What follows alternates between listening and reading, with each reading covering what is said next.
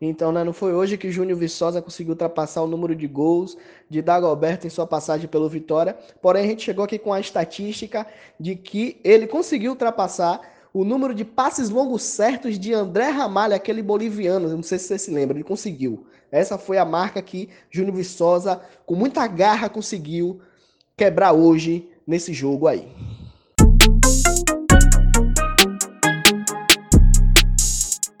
Pois é, meus amigos, Vitória voltou a empatar aí pela Série B, dessa vez contra a equipe do Operário, fora de casa, pela 13ª rodada do Campeonato Brasileiro da Série B.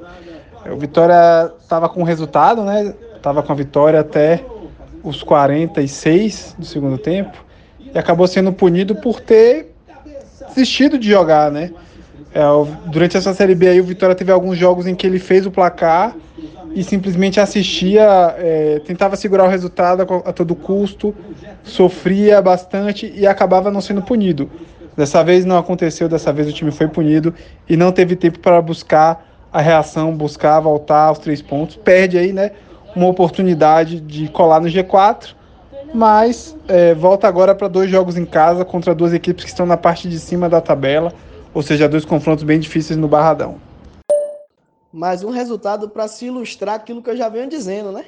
Se o Vitória não mudar de postura, o Vitória fatalmente não vai subir para a Série A esse ano. E aí resta julgar a expertise de quem contratou Júnior Viçosa, porque Júnior Viçosa ele consegue ser tão ridículo, mas tão ridículo que só os mais otimistas dos torcedores poderia pensar que um jogo com Júnior Viçosa atuando os 90 minutos poderia sair um gol dos pés dele. Não saiu, saiu dos pés de alguém que a gente espera muito, que é Evandro. E depois disso o Vitória morreu, depois disso o Vitória aceitou o jogo. Marcelinho jogou, gente? Só uma pergunta. Porque é uma pergunta séria, porque eu não vi Marcelinho no jogo. Em momento nenhum. Há uns três jogos já mas eu sempre vejo ele lá no desenho de, da escalação, só que eu nunca vejo ele em campo. E é isso, né? Tô cansado já de ficar explicando de, de, do que é que o Vitória precisa melhorar, que acho que todo, todo mundo já tá de saco cheio desse, desse futebol que não fura ninguém, que só sai tocando a bola, sai tocando a bola e falta ofensividade. Alguma coisa precisa ser feita, alguma postura precisa ser mudada. Se esse estilo de jogo não está funcionando, Cabe ao treinador pensar um outro estilo, cabe ao treinador pensar um outro esquema. E não ficar insistindo jogo por jogo para a gente ficar assistindo esse tipo de jogo. Para a gente ficar assistindo o mesmo vitória dos outros jogos que não empolga a gente de jeito nenhum de pensar em um acesso.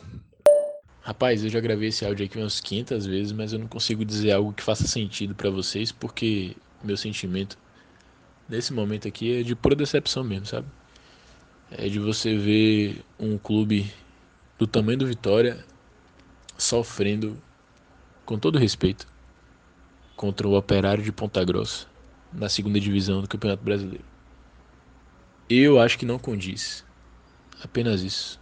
Eu penso Vitória e sinto Vitória e amo Vitória muito maior do que o que a gente tem visto nesses últimos anos, do que a gente vê de perspectiva para esse time, para esse clube. Tô muito decepcionado e.